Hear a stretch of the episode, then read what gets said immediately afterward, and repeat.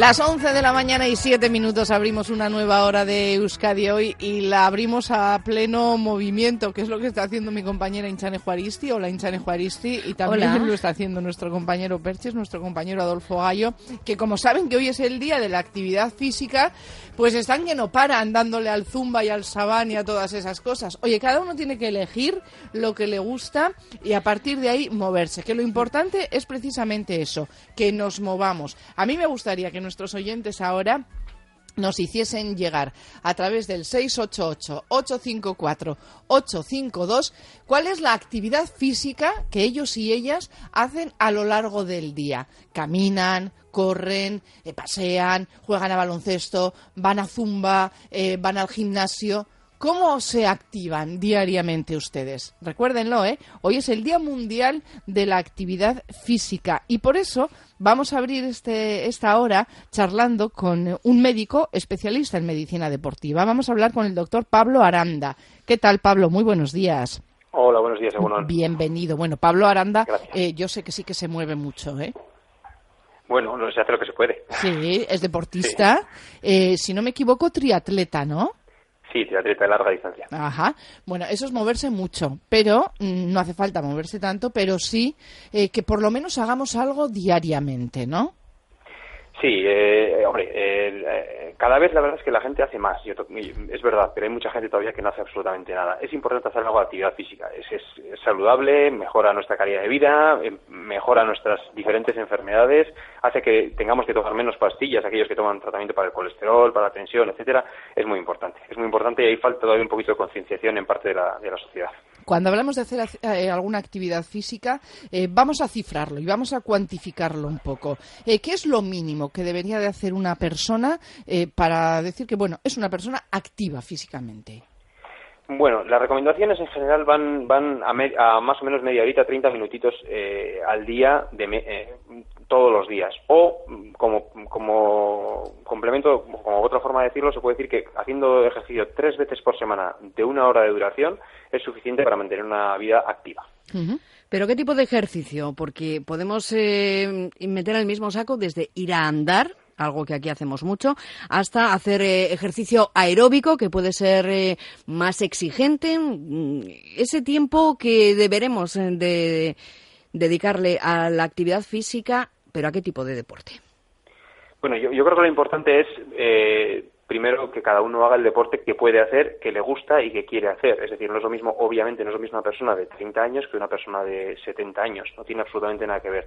Por eso, salir a correr para una persona de 30 años que es una actividad adecuada, saludable e interesante, para una persona de 70 años puede no ser adecuada.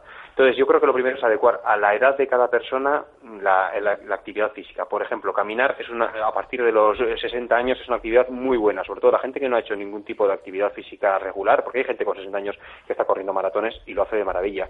Pero si no has hecho una actividad física regular durante toda tu vida, caminar pero salir a caminar, no me refiero, no, es algo caminar por la Gran Vía y me veo los escaparates, no, no, me pongo unas zapatillas, me pongo un chándal y me voy a caminar por la ría, me voy a caminar por, me da igual, cualquier otro sitio que nos permita que nos permita mantener un paso ligerito y que sea una actividad de verdad, una actividad mantenida durante media horita, tres cuartos de hora o una hora eso sí que es actividad física y eso vale para cualquier edad. Sí, bueno, a mí hay algo que me preocupa en todo esto. Eh, cuando a alguien se le recomienda que haga actividad física y que salga a caminar de la manera que nos está diciendo el doctor Aranda, eh, que salga mm, con energía y a pegarse una caminata de una hora, no a ver escaparates por la Gran Vía.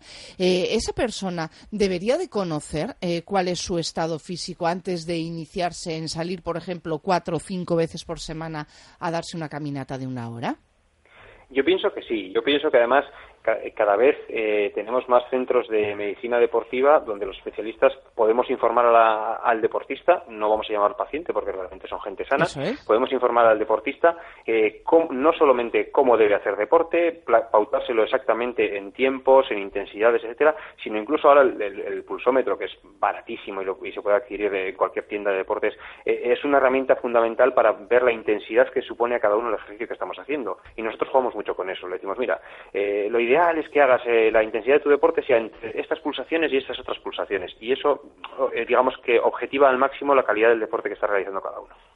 Eh, de todas formas, el problema con el que nos encontramos es que un médico nos puede prescribir que hagamos ese tipo de, actividad física, pero luego no nos dan esa posibilidad, ¿no? De saber si efectivamente nuestro cuerpo está preparado para eso o no. Salvo que lo hagamos en la medicina privada, ¿eh? Eh, sí, cierto. Eh, eso, es una, eso es una, vamos a decirlo entre comillas, una guerra que está abierta hace mucho tiempo. Eh, desde, desde FEMEDE, que es la, la, Federación Española de Medicina Deportiva, se, se lucha porque la, la, medicina deportiva se incluya dentro de la sanidad pública. Creemos que es una parte importante porque realmente, como, como medicina preventiva que es, ayudaría a que mucha gente, una prescripción desde la sanidad pública que hiciese prescripción deportiva y, que, hiciese que la gente hiciese más deporte y de manera adecuada, podría disminuir otro tipo de gastos en la medicina, pero en estos momentos, tal y como están las cosas, es complicado que decidan meter un nuevo especialista de medicina, de medicina deportiva en la sanidad pública encaminado a eso, a la prescripción de ejercicio de manera general. Con lo cual, sí, efectivamente, en estos momentos la sanidad privada es la que cubre esa, esa necesidad. Sobre todo eh, cuando íbamos, mm, como decías muy bien, a ahorrar mucho en otro tipo de, de especialidades porque se iban a prevenir muchas enfermedades muchas se previenen de esa manera o los síntomas mejoran cuando hacemos ejercicio.